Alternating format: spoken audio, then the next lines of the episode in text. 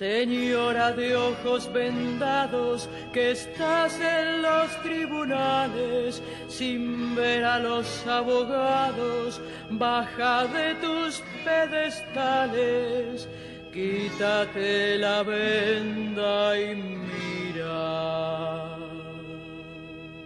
Cuánta mentira.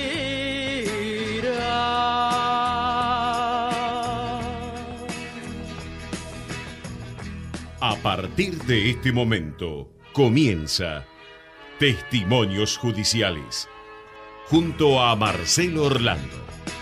Auspician este programa. En Lanús, más de 35.000 vecinos se inscribieron al portal de empleo municipal. Contamos con más de 270 empresas en la comunidad laboral hay 1.200 ofertas laborales publicadas y cubrimos más de 3.000 puestos de trabajo en los últimos dos años. Informate en lanus.gov.ar barra portal de empleo. Lanús nos une. ¿Estás por viajar? No importa dónde vayas. Disfruta desde que llegas al aeropuerto. Aeropuertos Argentina 2000 te espera con distintas opciones para darte un gustito Wi-Fi libre y gratuito, opciones de estacionamiento y mucho más. Aeropuertos Argentina 2000. Capacitate de forma fácil y gratuita. Accede al Instituto Legislativo de Capacitación Permanente en legislatura.gov.ar. Legislatura porteña. Nos une la ciudad.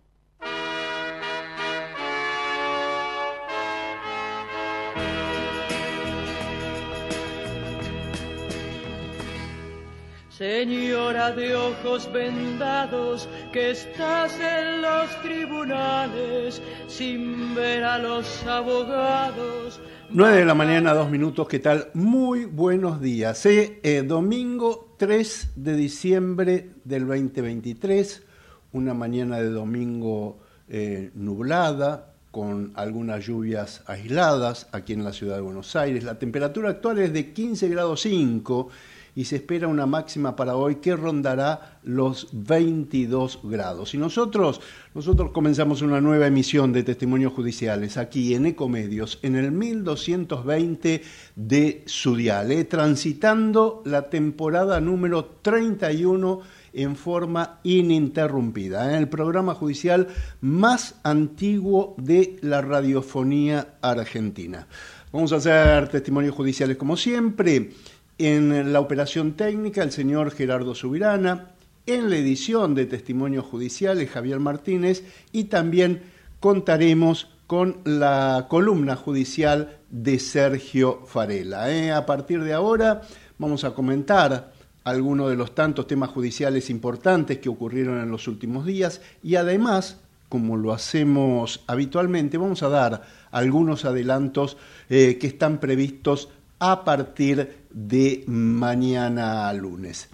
Eh, y en este primer domingo de diciembre vamos a hablar, por ejemplo, de las novedades en algunas de las causas por corrupción que se le siguen a la vicepresidenta Cristina Fernández, una Cristina Fernández que transitará su última semana con fueros. ¿eh? Parece que a Cristina a partir del domingo que viene se le acaba la impunidad. También vamos a hablar de la acusación a la Corte Suprema de Justicia de la Nación en la Comisión de Juicio Político de la Cámara de Diputados, del intento de robo del que fue víctima el presidente del alto tribunal de la Corte Suprema, em, me refiero al doctor Horacio Rosati, de los nuevos nombramientos que tienen vinculación con la justicia, confirmados y que se realizarán a partir de, del domingo que viene, este, cuando asuma el presidente electo Javier Milei. El próximo miércoles eh, serán las últimas palabras y el veredicto en el segundo juicio oral en que se investiga la muerte de nuestra colega este, y, también legisladora Débora Pérez Volpin. Eh, bueno, eh, vamos a hablar además de eh, que echaron de la FIP al segundo de este organismo recaudador, me refiero a Fabián Elconu Rodríguez, un integrante de la Cámpora que está acusado de espionaje ilegal. ¿eh? Va a tener que prestar declaración indagatoria por este delito. La justicia ordenó además la inhibición general de bienes de Martín Insaurralde, de, Jessica Sirio, de Sofía Clerici, este, bueno, un Martín Insaurralde que todavía sigue de licencia siendo intendente de Lomas de, Zamora. ¿eh? Hablaremos de los menores con problemas judiciales. Es un tema muy este, importante que además este, se va, eh, va teniendo un crecimiento sostenido eh, de, chiquitos menores que este, integran bandas delincuentes. Eh, vamos a hablar de las elecciones en Boca Juniors que, que, debían realizarse hoy y no se realizaron. Y les voy a dar dos recomendaciones. Yo nunca hago esto, pero voy a darles dos recomendaciones este, a todos los que nos están escuchando y que tienen automóviles. ¿Eh? lo primero que tienen que hacer es ajustar los tornillos de las patentes. ¿Por qué? Porque por la falta de insumos, si pierden las patentes, les van a dar patentes de papel. Y todos aquellos que se les vence el registro, tengan en cuenta que a pesar de lo que legisló la, la ciudad de Buenos Aires, hay un fallo que declaró este, que no se deben pagar las multas que tienen más de dos años de, antigüedad. ¿eh? Este, aunque digan que las multas prescriben a los cinco años, no, reclamen, no paguen las multas, este, porque esa fue una manganeta de la ciudad de Buenos Aires para cobrar, eh, para que las renovaciones de registro este, eh, se tengan que pagar absolutamente todas las multas. Después le voy a, dar más detalles de este fallo judicial. De todos estos temas y muchos más a partir de ahora aquí en Testimonios Judiciales.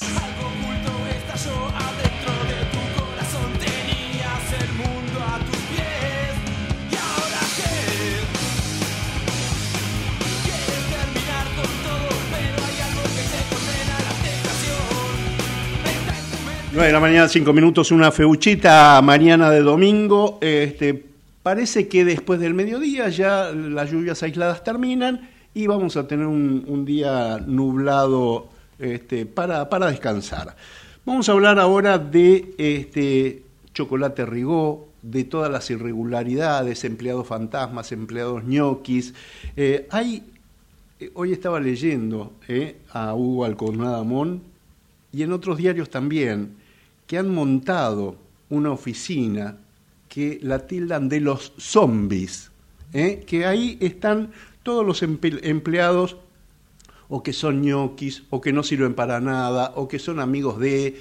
Este, y eh, es una oficina, obviamente, que está en las sombras de la legislatura de la provincia de Buenos Aires, pero que todo el mundo este, conoce. ¿eh? Está ubicada en el segundo subsuelo de la legislatura del principal distrito de nuestro país.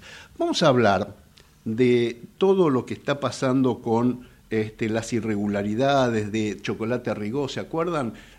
Este, e, este, militante político peronista que este, lo encontraron sacando, tenían 48 tarjetas, sacando plata de las 48 eh, eh, tarjetas y vaya a saber para quién. Bueno, hay dos también este, funcionarios este, masistas, Facundo Albini y su padre Claudio, este, y, la realidad es que eh, me da la sensación como que el juez eh, Federico Atencio está eh, profundizando esta investigación en cámara lenta. Pero se lo vamos a preguntar a uno de los este, querellantes en esta investigación o particular damnificado, vamos a hablar con el presidente de la Fundación Poder Ciudadano, que es el doctor Hugo Worman Joffre.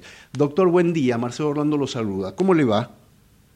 Buen día, Marcelo. Gracias por, la comunicación este, y por la confianza en su audiencia. Gracias, gracias por atendernos, doctor. Y, bueno, realmente eh, me, doy, me doy cuenta como que este, es un negocio bárbaro estafar al Estado porque uno estafa al Estado en millones y millones de pesos y después por ahí con 100 mil o 120 mil pesos este, logramos la fianza y logramos que, este, que todo quede en la nada. Sí, la verdad es que este es un delito de corrupción eh, muy masivo. Esto es lo que llama la atención, porque y esa es la, por eso es que la decisión nuestra de, presentarnos como querellantes en el caso. Nosotros tenemos recursos limitados y no podríamos querellar en todos los casos. Este caso es un caso emblemático. Primero porque eh, explica claramente cómo se financia la política, sin distinción de partido. O sea, acá están todos, involucrados, todos en la bolsa. Todos comen de la misma olla. Claro. Este, incluso, incluso estamos investigando eh, casos de eh, diputados y senadores mandato vencido. Es decir, se van y dejan la semillita puesta dentro de la legislatura para seguir cobrando con sus ñoquis. Claro, claro. O el ñoquis que además, eh, además esto em, eh, es como que, que, se difunde por el, por el interior del país. En varios lugares hay chocolates Rigó, este, se han detectado en varios lugares del interior del país, ¿no?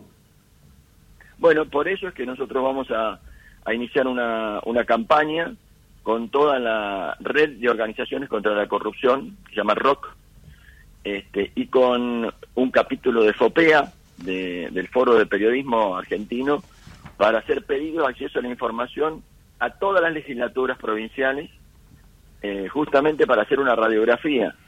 Eh, y si nosotros consideramos que solamente con el pedido ya vamos a lograr ahorrarle mucha plata al Estado. ¿Por qué? Porque lo, están cobrando van a empezar a renunciar, los políticos van a empezar a rescindir los contratos solamente por los pedidos. Fíjese el nivel de corrupción este, eh, del que estamos hablando, ¿no? Claro. Entonces, eh, la verdad es que nuestra idea es, a partir de este caso, el chocolate Rigó es un caso que para nosotros bisagra. Vamos a, tener un monitoreo permanente del financiamiento de la política a través de esta vía. Ahora, doctor, eh, siempre que se habla de e, este tipo de investigaciones siempre se convierten por ahí en megacausas y, este, y cuando se amplía mucho la investigación por ahí queda muy en la nada. Sin embargo, hubo causas, yo diría emblemáticas, como la causa este, Cuadernos, en donde eh, en, poco tiempo, en muy poco tiempo, después, después se retrasó porque pasa como siempre en la justicia federal, pero, eh, pero ah, en, en, la parte de instrucción, en cuanto se determinó el delito, se hizo en muy poco tiempo, mientras vivía el doctor Claudio Bonadío, y, la realidad es que se llegó a, un, eh, a una profundización de la investigación simplemente por porque hubo arrepentidos. Ah, hubo tipos que dijeron, sí, efectivamente yo hice tal cosa, yo pagué tal coima. Y acá, en esta causa, se podría dar, este, porque por ahora todos se mantienen en silencio, ¿no? Bueno, a ver, dos cosas. Eh, respecto de la masividad de ciertos delitos que perjudican al Estado, ya ha habido experiencias. Este, algunas de ellas las llevó adelante el fiscal Marijuán, que se ocupa de los temas previsionales, ¿se acuerda de las jubilaciones truchas? Absolutamente. Eh, bueno, y de, los, y de los planes truchos también. Claro, claro. Entonces, ahí se investiga por lote. Se hace un lote de casos, se indaga, se junta la prueba y se eleva a juicio. Después se trabaja sobre otro lote y así sucesivamente. Este, así que hay experiencia de trabajar eh, casos de fraude masivo al Estado y, y, como le digo, se hace de esta forma procesal. Eh, después, la posibilidad de que haya arrepentidos, obviamente, obviamente eh, la norma del arrepentido está incluida en, el artículo 41 ter del Código Penal y eso es obligatorio su aplicación para todos los jueces del país. O sea, este, con lo cual, eh, si hubiera alguna persona, en el caso Chocolate Rigó, que quisiera cooperar, lo único que tiene que hacer es acercarse a la fiscal o acercarse a nosotros, a Poder Ciudadano, y nosotros lo vamos a orientar este, respecto de beneficios, pros, contras, eh, tiempos procesales. Eh, por supuesto que, a ver, algunos lineamientos. Eh, esa figura no le, no le permite arrepentirse al jefe de la organización, ¿no? a quien está en la cabeza, sino a niveles inferiores. Y acá como hay muchos niveles inferiores, porque la verdad que uno no sabe este, arriba de, de los Salvini que hay, uno no sabe eh, arriba de chocolate Rigó, que es lo que tenemos, y hay mucho abajo, eh, porque hay mucha masividad, solamente chocolate Rigó este, calculamos que manejaba una línea de fraude al Estado de 800 millones de pesos a través de estas 50, 60 personas. la verdad es que entonces hay mucha masividad, hay mucha gente que podría cooperar y que de esta manera podría evitar tener problemas con la justicia. Algunos ya estuvieron detenidos este, y el juez Atencio los escarceló. Nosotros coincidimos con esa, con esa decisión porque es difícil decir que esa gente integraba la asociación ilícita, los, los usuarios de la tarjeta, ¿no? Eran más bien defraudadores del Estado, pero no había un plan común para este, un concierto previo. Nos parece que el caso de los Salvini y Rigó es distinto del resto. Y por eso me parece que hay mucha gente que podría solucionar su problema judicial eh, tocándole el timbre a la fiscal Laki o a nosotros, a Poder Ciudadano, eh, para brindar prueba y a partir de ahí hacer un acuerdo eh, que los exima de responsabilidad penal. Si no, van a tener complicaciones. Esta gente, digamos, es imposible que, que salgan del proceso penal sin alguna complicación. Hace años que vienen cobrando sin trabajar. Este, uno ve las conversaciones, alguno hasta decía, este, le preguntaba a Chocolate Rigó, porque tenía que ir a hacer un trámite, decime de qué trabajo. Decime de qué trabajo significa que no tenía ni idea. Claro, claro, claro. Eh, ahora, em, yo estaba hablando con algunos allegados de, la Fiscalía, de la doctora Betina Alaki, y me decían que, eh, em, eh, en el juzgado del doctor Federico Atencio están como medio reacio a aceptar el tema de la ley del arrepentido. Bueno, a ver, eh, la verdad es que como le digo, Marcelo, es una norma que está en el Código Penal, en el artículo 41 ter, eso es obligatorio, el juez Atencio aplica el Código Penal, igual que este lo aplica, no sé, acá el doctor Rafecas en, en Comodoro Pi, digamos, así que es el mismo Código Penal, este ya se ha aplicado, el procurador eh, Julio Conte Gran eh, ha hecho, eh, yo he participado en cursos de capacitación dictados a los fiscales para aplicar la figura repetida, se ha aplicado este, en muchos casos de la justicia provincial, los fiscales lo han aplicado en casos de menudeo de droga, este, lo han aplicado en casos de corrupción de funcionarios provinciales, así que este, la verdad es que es norma que el juez Atencio va a tener que aplicar. Me parece que lo que pasa es que todavía el juez Atencio ni la fiscal la que tienen clientes Nadie fue a tocarles el timbre y dijeron, quiero cooperar. Por ahora es omertá. Todos se mantienen expectantes, en silencio, callados. Y también, esto uno siempre lo ve eh, en, esta, en estas redes de corrupción, que el Estado tiene poco para ofrecer y en cambio la organización criminal garantiza eh, asesoramiento jurídico, ah, garantiza seguridad eh, y garantiza futuro promisorio. Entonces esto, como incentivo para aquel que tiene que hablar, este, le permite, digamos, seguir cooperando con la banda criminal.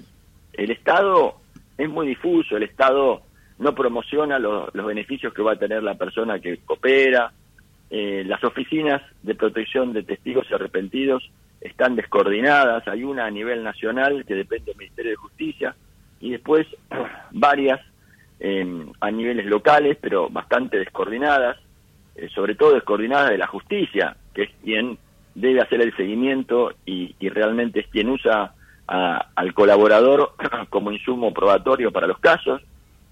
Tampoco está muy clara la asistencia económica que se les brinda. Entonces, eh, yo diría que la organización criminal garantiza un futuro promisorio y seguridades inmediatas.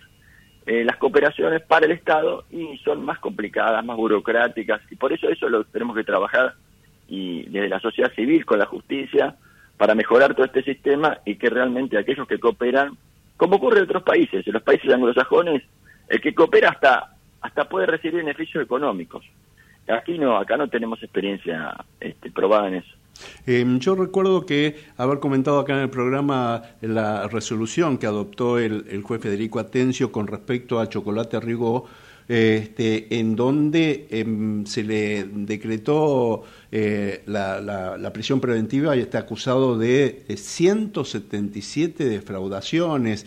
Este, con los Albini va a pasar más o menos lo mismo. ¿La maniobra delictiva termina en los Albini o va más allá? Porque si, si tenemos en cuenta eh, que esta oficina fantasma eh, de de la legislatura bonaerense existe realmente en el segundo subsuelo de ahí, de, que está en pleno centro de La Plata, este, me imagino que las autoridades de la Cámara también son responsables, no sabemos si es diputados y senadores o es, este, o es ambas cámaras. Eh, digo, ¿cómo, cómo, ¿cómo se sigue avanzando en toda esta investigación? Bueno, nosotros Eh, usted nombraba recién la, investigación que está haciendo Hualconada.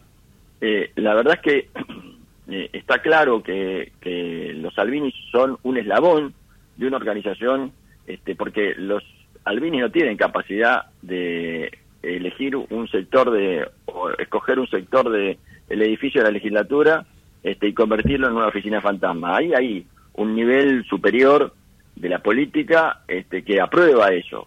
Eh, que conoce, que aprueba, este, que se beneficia de ese sistema. Entonces... Me imagino eh, que incluso en, en esos niveles ni el gobernador puede estar ajeno a la maniobra. Bueno, eh, el gobernador tiene representantes este, propios en la legislatura que son quienes este, le propician y le apoyan y llegan a los acuerdos para este, la sanción de las leyes que a él le interesan. Entonces, la verdad es que eh, lo primero que hemos hecho ahí es pedirle a la fiscal Laki eh, que nos eh, que requiera al, juez para que el juez pida a la, legislatura em, las eh, designaciones. ¿Quiénes son los que pidieron las designaciones de las 49 personas que se secuestraron las tarjetas a Chicolate Rigó y de todas las designaciones este, que ha habido de dos años a esta parte? Eh, porque cada designación tiene que venir con un pedido de un legislador. Ese pedido del legislador pasa al área eh, de recursos humanos, de personal, ahí se materializa y después la designación sí la firman los presidentes presidente y vice, o sea, cruzado, el presidente que es de un partido y el vice que es de otro. Pero el pedido de designación proviene de legisladores individuales. Y como le digo yo, hay casos y hay situaciones tan extraordinarias de legisladores que ya han dejado de, han vencido su mandato y como habían dejado pedidos, contratos de colaboradores, esas personas siguen cobrando y ellos ya no trabajan más en la legislatura. Entonces son ñoquis que directamente recaudan para legisladores que lo usan para su política este, partidaria, pero fuera de, la legislatura, con lo cual este, estamos pasando el rastrillo por esa situación, pero como usted bien decía, Marcelo, no hay que ampliar tanto el espectro de esta investigación porque si no va a ser inmanejable. Lo que tenemos que hacer son lotes. Hacer el primer lote que es la estructura este Chocolate Rigó, Albini, 800 millones de fraude al Estado, eh, 49 este, defraudadores que facilitaban su identidad. Eso, avancemos con eso y vamos a juicio con eso. Hagamos otro lote con, incluso posiblemente haya que hacer lotes por, por legislador que cada legislador este, explique y, pueda dar razón de por qué designó a X cantidad de, este, trabajadores en la legislatura y si esas personas brindan algún servicio y desde cuándo. Y los legisladores, tanto diputados como senadores de la provincia de Buenos Aires, eh, tienen este, inmunidad. Sí, inmunidad de investigación de arresto, perdón, no de investigación. Ah. Investigar se los puede investigar, o sea, no se los puede arrestar, pero investigarlo se lo puede investigar perfectamente, llamar a indagatoria, todo. Y como le digo, incluso hay algunos que ni siquiera son legisladores. O sea, siguen, tienen su ñoque, pero, pero, no, pero no tienen ni fuerza. Claro. Sí, en, en realidad, doctor, este, también es una verdad a voces que ningún político, cuando deja de ser legislador, deja de ser senador, este, se, pone a trabajar. Ningún, ningún político este, se va a trabajar en una librería, ningún político se vuelve a, su estudio jurídico, no, no. Este, tienen las oficinas, pero siguen viviendo del Estado de, alguna forma. Siempre hay alguna caja que, este, que lo sostiene, ¿no? Mire, a mí no me gustan las generalizaciones eh, en ningún orden eh, de la vida, ¿no? Por ejemplo, yo siempre voté este, a un diputado que era un abogado muy conocido en tribunales, que era este, el doctor Zamora, que era un socialista, eh, que era diputado y este, después uno lo veía caminando por tribunales porque al mismo tiempo él vendía libros. Ah, sí, Este, sí, y volvía, sí, dejaba el mandato Eh, bueno, y esa, volvía a vender libros. esa fue la excepción. Y, no, y, y Bueno, también, bueno, y, y también hubo eso. y también hubo una legisladora que volvió este, a, a trabajar en, en, en- en ferrocarriles.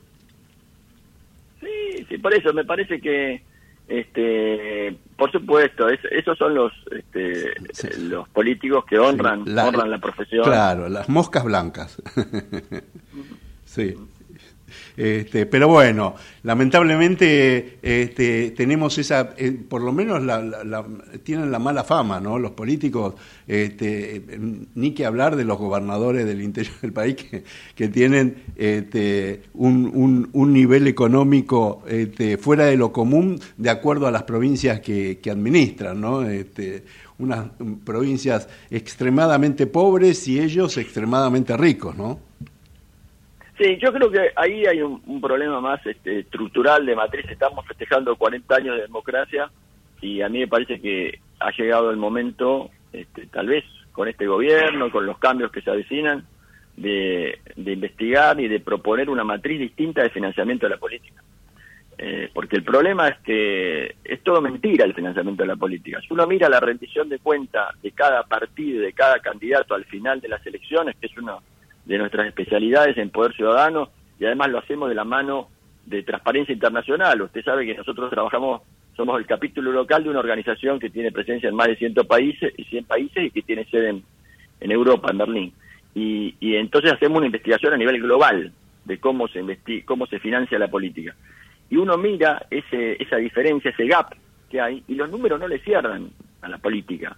Este, porque todo se sabe que las encuestadoras y que las este, eh, empresas que apoyan a, lo- a los candidatos en, en sus campañas dicen que para ser presidente de la Argentina le falta más de 100 millones de dólares este, para poder enfrentar una campaña. Y uno ve las rendiciones de cuenta de los partidos y de los candidatos y nunca se superan este, números eh, siempre inferiores a, a- a 20 o 30 millones de dólares. Entonces, los 70 millones de dólares de diferencia, ¿de dónde salen? Y bueno, salen de acá. Salen de la defraudación Claro. este, al Estado, salen de la plata negra que ponen las empresas y que no quieren este, aparecer. Seguro. Entonces, bueno, y tenemos además una que justicia electoral que investiga 5, 6, 7 años después y todo queda en la nada. Y, no, y usted hablaba a nivel este, federal. Usted no sabe lo que ocurre eh, con el sistema de rendición de cuentas en el interior del país. Claro. Este, la promiscuidad que existe entre las autoridades electorales y las autoridades políticas. Nadie, nadie controla nada. ¿Se puede venir plata del narcotráfico a determinadas provincias, a determinados candidatos? Que, que nadie investiga nada. Claro. Bueno, a mí un juez federal de San Martín me dijo aquí en el programa, este, tenemos un candidato intendente que es narcotraficante. Este, este, así que bueno, es así. Ahora, la última, doctor, eh, los ñoquis de, de, de, de aquí, de la legislatura bonaerense, este, ¿siguen cobrando? Bueno, esto lo dice, si usted leyó la resolución de ah, el juez este Atencio cuando les cambia la calificación y los baja de la asociación lista y los pasa a defraudadores al Estado, dice que él advierte un cambio en la matriz. Este, y, ¿Y por qué ordena la detención de 15 nada más y no de los 49? Dice, porque estos 15 uno puede advertir que a partir de que estalló el caso, eh, la cuenta, la, la, la caja de la, cuenta sueldo donde ellos cobraban, empezó a tener gastos ordinarios. O sea, iban y compraban, no sé, en la carnicería, cargaban nafta. Este, cuando durante, no sé, cinco años, este, esa cuenta no tuvo movimiento salvo sacar plata de un cajero. Entonces, ¿esto qué significa? Significa que, de alguna manera, el descubrimiento derecho, eh, como desapareció, Chocolate Rigó desapareció, este, el sacar plata del cajero, eh, los defraudadores pudieron seguir usando el dinero para otras cosas ordinarias que es su consumo diario. Eh, finalmente, lo que ocurrió es que cuando el juez este, cambia la calificación, decide ahí decretar un- una inhibición general de bienes y bueno, no, ahora no pueden disponer de ese dinero porque está frisado, digamos, a la espera del resultado del juicio. Pero se sigue acumulando en las cuentas. Claro. Bueno, este, entonces como que se van, se van emprolijando, ¿no? Eh, también este, eh, eh, Fabián, el Conu Rodríguez, que, hasta el viernes seguía en funciones y ahí el, presidente se acordó que, le tenía que, que lo tenía que echar. Este, de la FIP, o Martín Insaurralde, que está de licencia y sigue siendo el intendente de Loma de Zamora y todavía es como que, que el, eh, el kirchnerismo protege eh, a los corruptos, ¿no? Bueno, en el caso, a ver, me parece que una cosa ahí hay que distinguir lo que es un funcionario político este, que llega al cargo por elección de lo que es un cargo, una designación este, eh, eh, realizada por alguno de los poderes ejecutivos. Me parece que en el caso que usted nombraba de la FIP, este, no me acuerdo cómo se llama el funcionario, ahí el presidente tiene la potestad, este, en el marco de las funciones disciplinarias, de rescindirlo. Eh, no sé si, el presidente y en, este caso también el titular de la FIP lo tendría que haber este, echado, digamos, claro, ¿no? Este... Claro, claro. Eso, eso es la, la fase disciplinaria. Este, entiendo que en el caso de la provincia de Buenos Aires de Insaurralde de la función eh, como jefe de gabinete, que era este, la, designación de, dentro del Ejecutivo, esa sí está renunciado. Lo que no está renunciado es de la función electiva, ¿no? Me parece que esa es más complicada porque ahí eh, evidentemente dependerá de una decisión de otro poder, que es el poder este, legislativo local, ¿no? Sí, bueno, ya la semana que viene se termina. Se acaba. Se acaba. Doctor Hugo Gorman Joffre, eh, presidente de la Fundación Poder Ciudadano, gracias por estos minutos, gracias por atendernos este domingo. Que tenga un lindo, un, lindo domingo a pesar de la lluvia este, y hasta cualquier momento. Estos temas nos interesan y mucho, así que los seguimos molestando. Gracias, Marcelo, a su disposición. Gracias. Buen domingo para todos. Gracias. Ecomedios.com AM1220 Estamos con vos. Estamos en vos. Descarga gratis de tu celular la aplicación Ecomedios. Podés escucharnos en vivo, informarte con las últimas noticias y entrevistas en audio y video. Búscala y bajate la aplicación Ecomedios. Podés vernos en vivo en ecomedios.com. Ecomedios.com. Contenidos audiovisuales. Conectate con nosotros. Contestador 5 254 2353.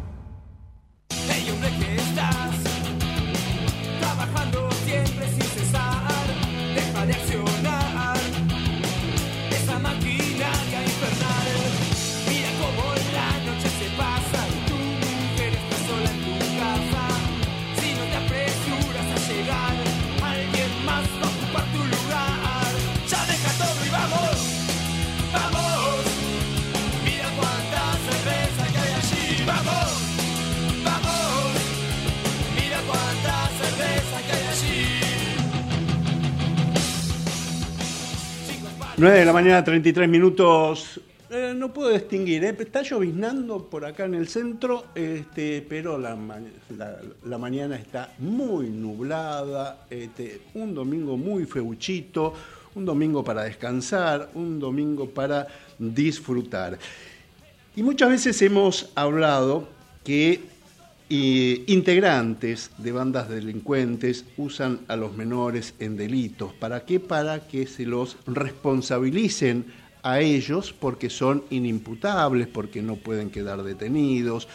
Eh, hemos hablado en algunas otras oportunidades y hubo como desde los últimos años un crecimiento sostenido de menores con problemas judiciales. Este, desde hace muchos años la Corte Suprema de Justicia de la Nación ha creado la base general de datos sobre niños, niñas y adolescentes involucrados en temas eh, judiciales. Este es un sistema informático que permite a todos los jueces de todo el país, este, de manera inmediata, tener información sobre aquellos menores que han tenido o no algún problema eh, con, la, este, eh, con la justicia. Esta oficina que elabora estos informes, este, y, estos informes se, realizan en forma periódica, este, en forma sistemática, estuvo a cargo de una prestigiosa funcionaria y nos referimos a la doctora Claudia Romano Dufo, que después de varios años en su gestión y como coordinadora de esta, de esta este, oficina, eh, decidió empezar a descansar y disfrutar de eh, sus tantos años de trabajo. Doctora Claudia Romano Dufo, buen día. Marcelo Orlando la saluda. ¿Cómo le va? Hola, buen día, Marcelo Orlando. Muy bien, muy bien. Acá en este en este día gris, ¿no? Sí. Buenos Aires capital, pero bien, bien, descansando y como dijo usted, es cierto, este, me, he retirado el jueves pasado, ¿no? Ajá. Este, y, de mi función. Y a partir de ahora, este, ¿cómo va a ocupar su tiempo?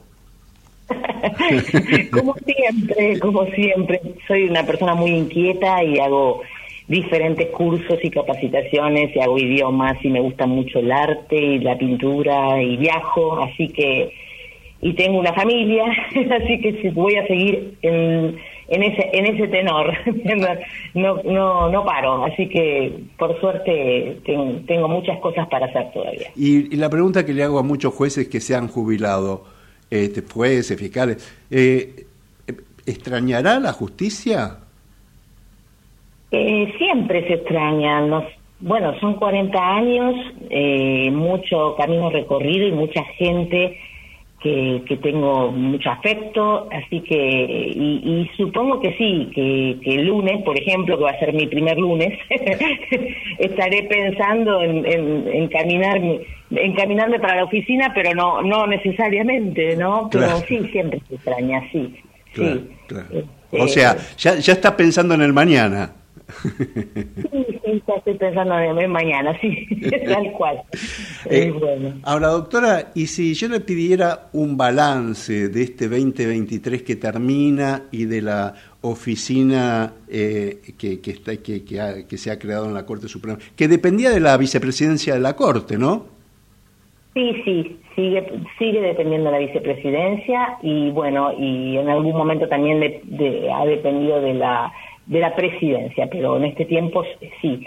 Y un balance, eh, bueno, yo diría que el balance es bastante positivo porque en términos de información y de datos hemos aportado para quienes lo gusten, ya sea la investigación, la academia, eh, otras oficinas, dependencias, hemos aportado un montón de información al respecto de los niños y adolescentes que ingresan a la Justicia Nacional de Menores. Pero además hemos integrado con la colaboración de varias provincias eh, datos de eh, distintas jurisdicciones del país, con un mapa que pueden conocerlo en el sitio web de BGD, así se llama, y eso no es que nos permita comparaciones, porque hay que aclarar acá que las provincias tienen su propia ley procesal o código de procedimiento, pero sí nos permite tener un panorama de la situación del delito penal juvenil.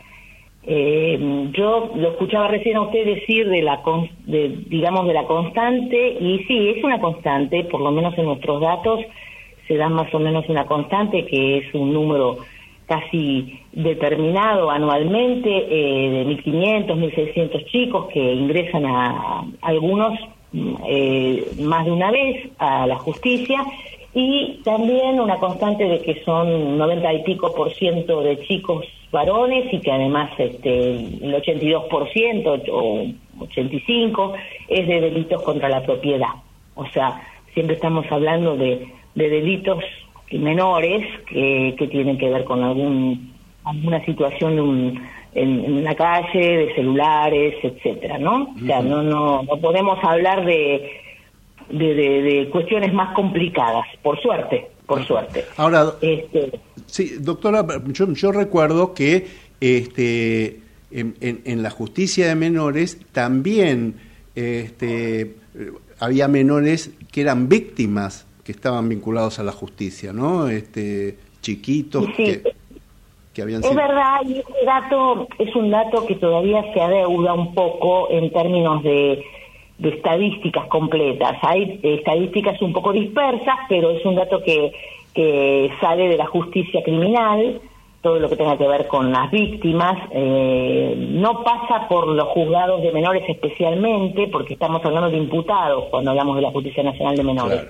Eh, en relación a las víctimas, eh, bueno, el dato concreto se lo debo, pero este, estamos trabajando, bueno, estarían trabajando ahora respecto de, de lograr cierta elaboración completa del tema víctimas, ¿no? Sobre todo que eh, bueno, después de la confección de la ley de víctimas y sobre la posibilidad también de concretar algún número en tanto y en cuanto hechos de de delitos que tienen que ver con la intimidad, ¿no? El tema de delitos sexuales, etcétera. Así que ese ese es un número que se está conformando y, y de todas maneras uno puede averiguarlo en, tanto y en cuanto hay registros en, en, la Cámara Criminal de Capital. Pero sí, es verdad, este es, importante conocer el tema de de, la información en forma general, ¿no? Em, y, se había comprobado que en muchas oportunidades este, bandas delincuentes usaban a menores este, justamente para que después se hicieran responsables y quedaran este, liberados los mayores, así no, no tenían problemas con la justicia, ¿no? por lo menos no quedaban detenidos. Sí, eh, eso creo que continúa, no diríamos que quedan liberados los mayores también, no, porque hay un proceso y se sigue, lo que sí queda subsumido dentro de una causa penal en la justicia de menores. Subsumido quiero decir que eh, si hay un delito cometido por menores y mayores, bueno, no pasa al fuero ordinario de la justicia criminal, sino que pasa al fuero de menores porque hay un menor de edad. Claro. Pero bueno, eso continúa, los chicos muchas veces son utilizados como vehículo, herramienta para este tipo de, delitos y bueno, las causas pasan a, a, juicio oral en los tribunales orales y bueno, se toman las decisiones que correspondan. Eh, lamentablemente eh, debería haber una mayor prevención, ¿no? Con relación al tema de eh, sistema de protección de niños, niñas y adolescentes que permitiera tomar algún tipo de recurso para que estos chicos que a veces viven en la calle o están en situaciones vulnerables eh, no necesiten de, de esta situación, ¿no? De, de, de, vehículo y de herramientas para cometer delitos, ¿no? Pero bueno, eso ya es agua de otro pozo porque tiene que ver con con la posibilidad de recursos eh, en tanto y en cuanto una organización administrativa y un sistema de protección fuerte que los, los ayude, ¿no? Los, los, los em, De posibilidades de estudio, de talleres, de, bueno, no sé, de, un poco de salir de la calle también, ¿no?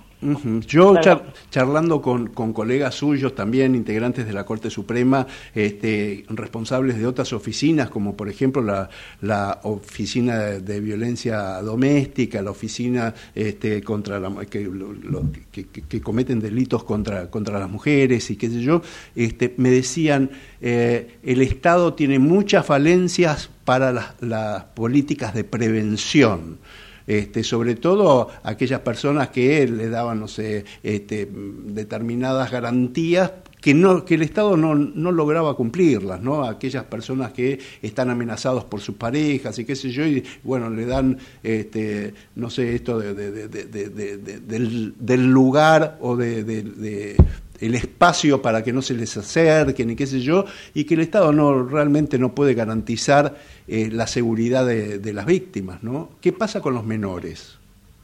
Sí, sí, pienso lo mismo eh, que mis colaboradores o que mis compañeros de trabajo, que, que sí, que, que faltan garantías, en el caso de los chicos, para que pudieran prevenirse y, esta situación y no llegar al delito. Es verdad, pero bueno, esto está dentro de un contexto general que tiene que ver también con políticas públicas eh, y que tiene que ver también con recursos económicos, ¿no? ¿no? No podemos olvidarnos que todo va de la mano y que la, digamos, función de la justicia es eh, limitada. no, no, no puede abarcar tanto, o sea, no, no, no, no estamos con un sistema judicial que, que pueda ocuparse también de estas cuestiones y hasta este, avanzar en algo que no le corresponde, ¿no? O sea, quiero aclarar eso porque eso ya depende, como decíamos, de, de, otros poderes. Claro, claro. Doctora Claudia Romano Dufo, este, gracias por estos minutos, gracias por atendernos en este domingo lluvioso. Este, le mandamos un beso grande. Disfrute mucho ¿eh? de, todo el trabajo realizado y, del, y de la jubilación. Bueno, muchas gracias. Sí, sí, ese es un camino ahora por andar. Así que eh, muchas gracias, Marcelo, siempre por su espacio y por su cariño y, bueno, por esta oportunidad a que la oficina sea visibilizada y nuestra labor y nuestra información. Igual en algún momento, este, cuando tengamos algún tema específico, la vamos a volver a, molestar. ¿eh? Le mando un beso, buen domingo y hasta cualquier momento. Gracias, buen domingo. Un beso.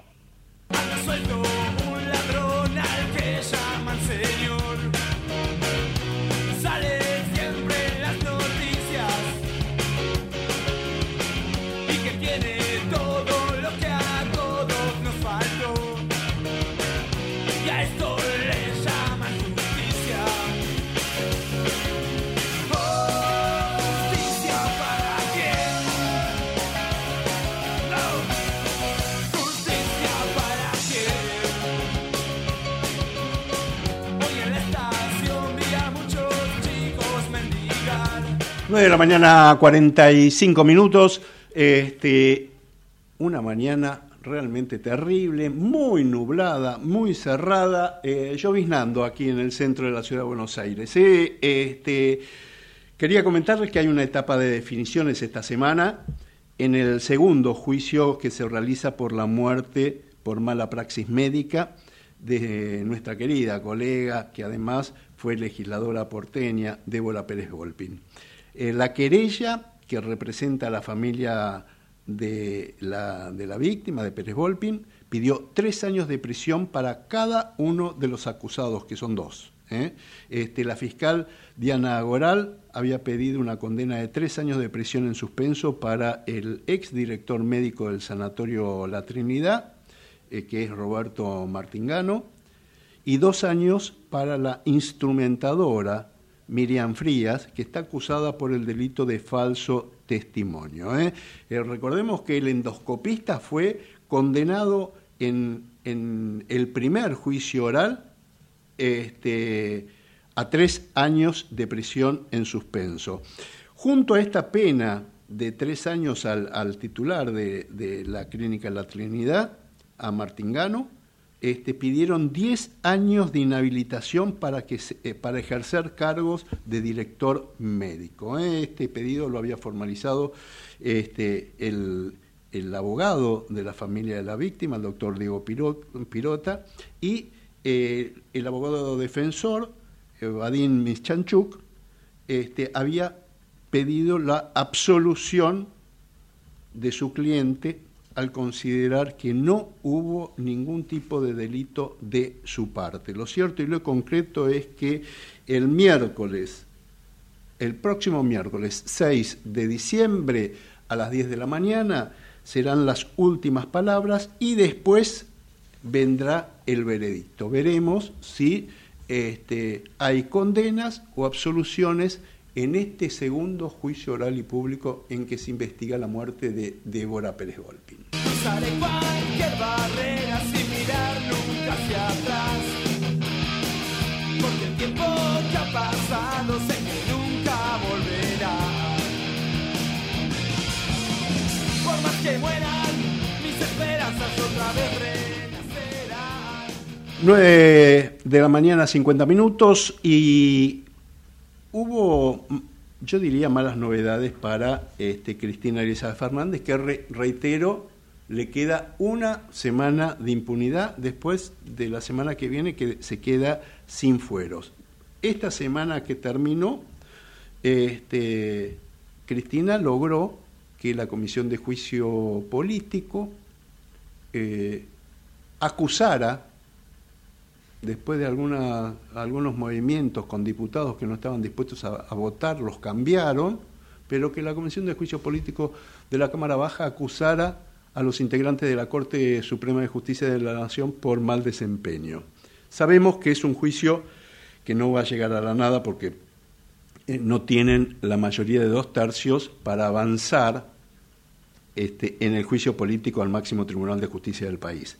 Pero bueno, lo cierto y lo concreto es que este, ese fue el último manotazo. Intentó en algún momento Cristina de hacer eh, nombramientos de jueces amigos y tampoco lo logró.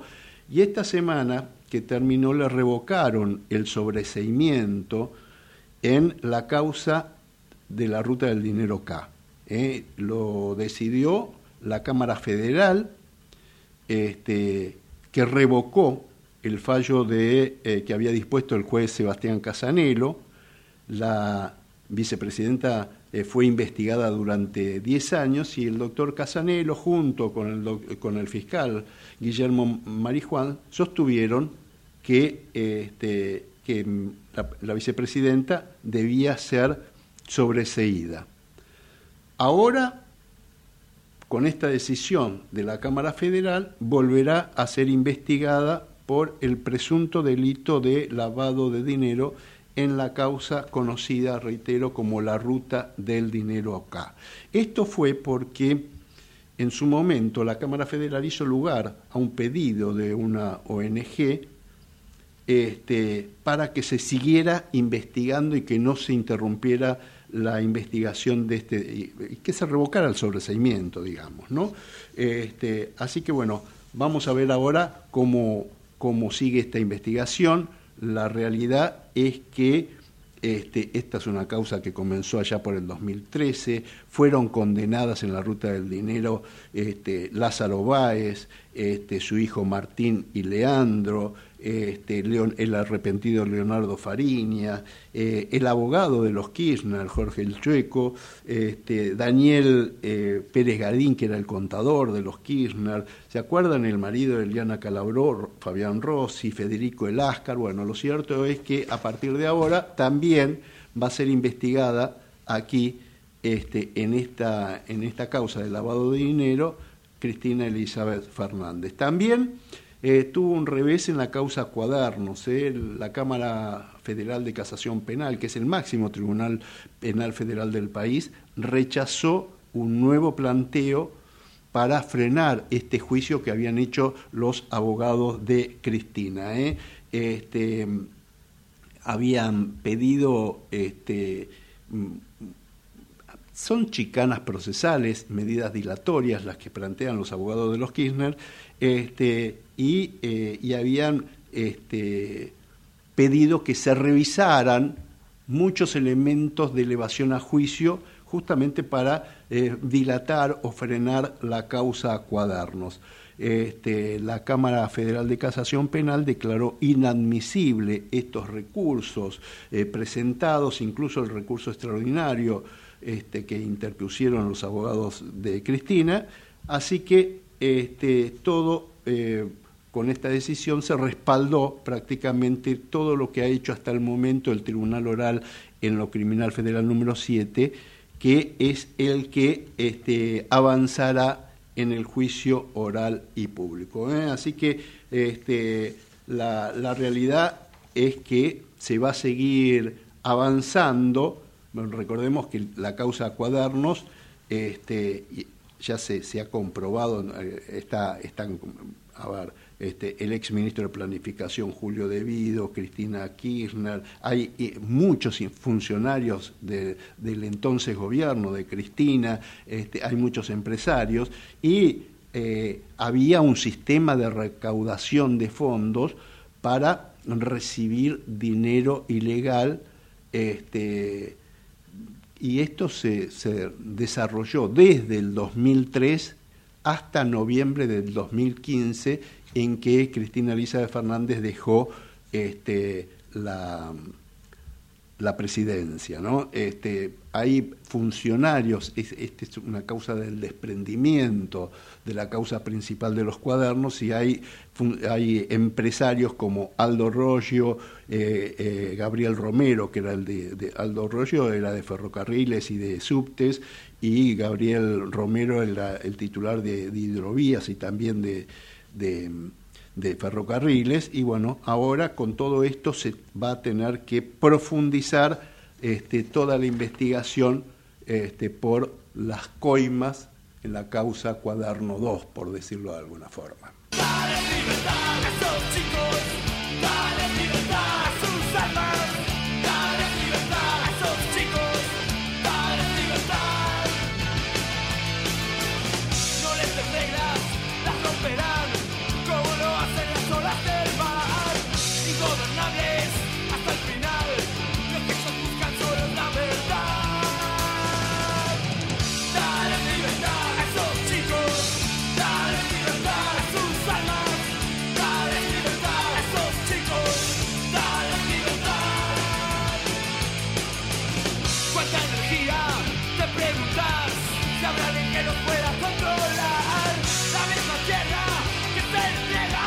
9 de la mañana, 55 minutos. Este, ya se van llenando por parte del presidente electo Javier Milei todos los casilleros este, del próximo gobierno en, que tienen vínculos con eh, eh, la justicia y con el tema seguridad.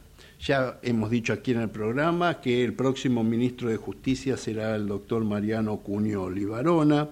Ya fue confirmada Patricia Bullrich en seguridad.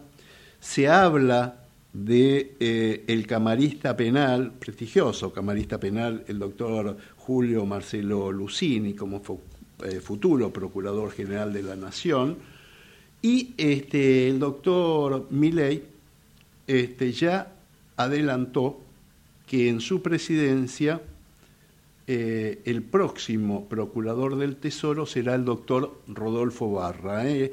Rodolfo Barra va a ser el que va a reemplazar al actual procurador, este, que es la mano derecha de Cristina, me refiero a Carlos Zanini. Eh, Javier Milei eligió al doctor Barra para que sea el jefe de los abogados del Estado, el responsable o el encargado de dotar eh, de, de blindaje legal el plan de reformas que pretende el presidente electo. Va a ser el jefe de los abogados que nos tienen que representar incluso en los juicios que nos inician otros, otros empresarios desde el exterior. A Rodolfo Barra fue ministro de Justicia durante el menemismo, después integró la Corte Suprema de Justicia de la Nación. Yo diría la Corte Suprema de Justicia de la Nación más nefasta de nuestra historia, ¿eh? la Corte de mayoría automática. El doctor Barra es el autor de la frase que la Corte cogobierna. Este, todos opinan que es un muy buen jurista, este, que tiene muy buen manejo del derecho administrativo. Este, obviamente, eh, es algo que tiene a favor, es un experto letrado, un reconocido jurista, eh, conoce los tribunales como la palma de su mano. Este, yo recordaba que una anécdota que intentó irse a las manos con otro ministro de la Corte Suprema, hoy ya fallecido, me refiero al doctor Enrique Santiago eh, y yo recuerdo haber tenido una charla con el doctor Petraqui porque después que salió la información de que se habían ido a las manos, yo fui al despacho del doctor Petraki y le pregunté, este, doctor, ¿es verdad que se fueron a las manos? No, mírame las rodillas. Le digo, ¿cómo mírame las rodillas? ¿Qué, tiene que ver? Y si me hubiera pegado, por lo menos tendría monetones en las rodillas. Se refería a que Barra es tan bajito que eh, le hubiera llegado a las rodillas. Bueno, lo cierto es que este, eh, él, lo dijo irónicamente la altura de barra, ¿no? Como que era eh, de muy chiquitito para discutir con él.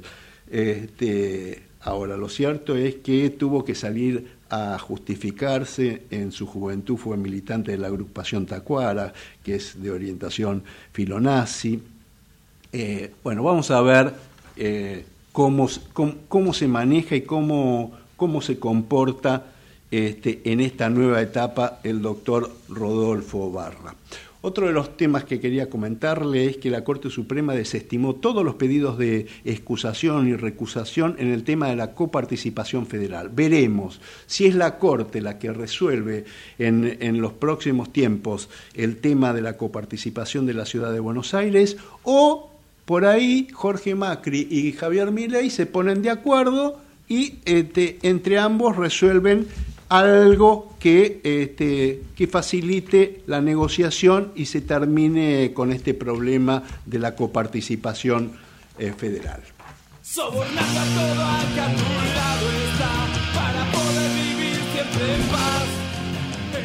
Y hasta aquí llegamos. ¿eh? Hicimos testimonios judiciales en la operación técnica el señor Gerardo Subirana, en la edición del programa Javier Martínez y ahora los dejamos con todo el equipo de Nueva Economía, ¿eh? el programa de eh, Guillermo Willy Laborda. Nosotros nos despedimos, si Dios quiere, hasta el próximo domingo a las 9, el día en que asume el nuevo presidente de los argentinos, el doctor Javier Milei. Que tengan todos un muy lindo día y buena semana. Chao. Auspiciaron este programa. En Lanús tenemos actitud verde. Estamos recuperando 25 plazas y parques del municipio, con nuevos espacios verdes, estaciones de juegos para chicos y mayor seguridad para nuestros vecinos. Informate en lanús.gov.ar. Lanús nos une. ¿Estás por viajar? No importa dónde vayas. Disfruta desde que llegas al aeropuerto. Aeropuertos Argentina 2000 te espera con distintas opciones para darte un gustito. Wi-Fi libre y gratuito, opciones de estacionamiento y mucho más. Aeropuertos Argentina 2000. 91 años de historia. Conoce el Palacio Legislativo. Agenda tu visita guiada en legislatura.gov.ar. Legislatura porteña. Nos une a la ciudad.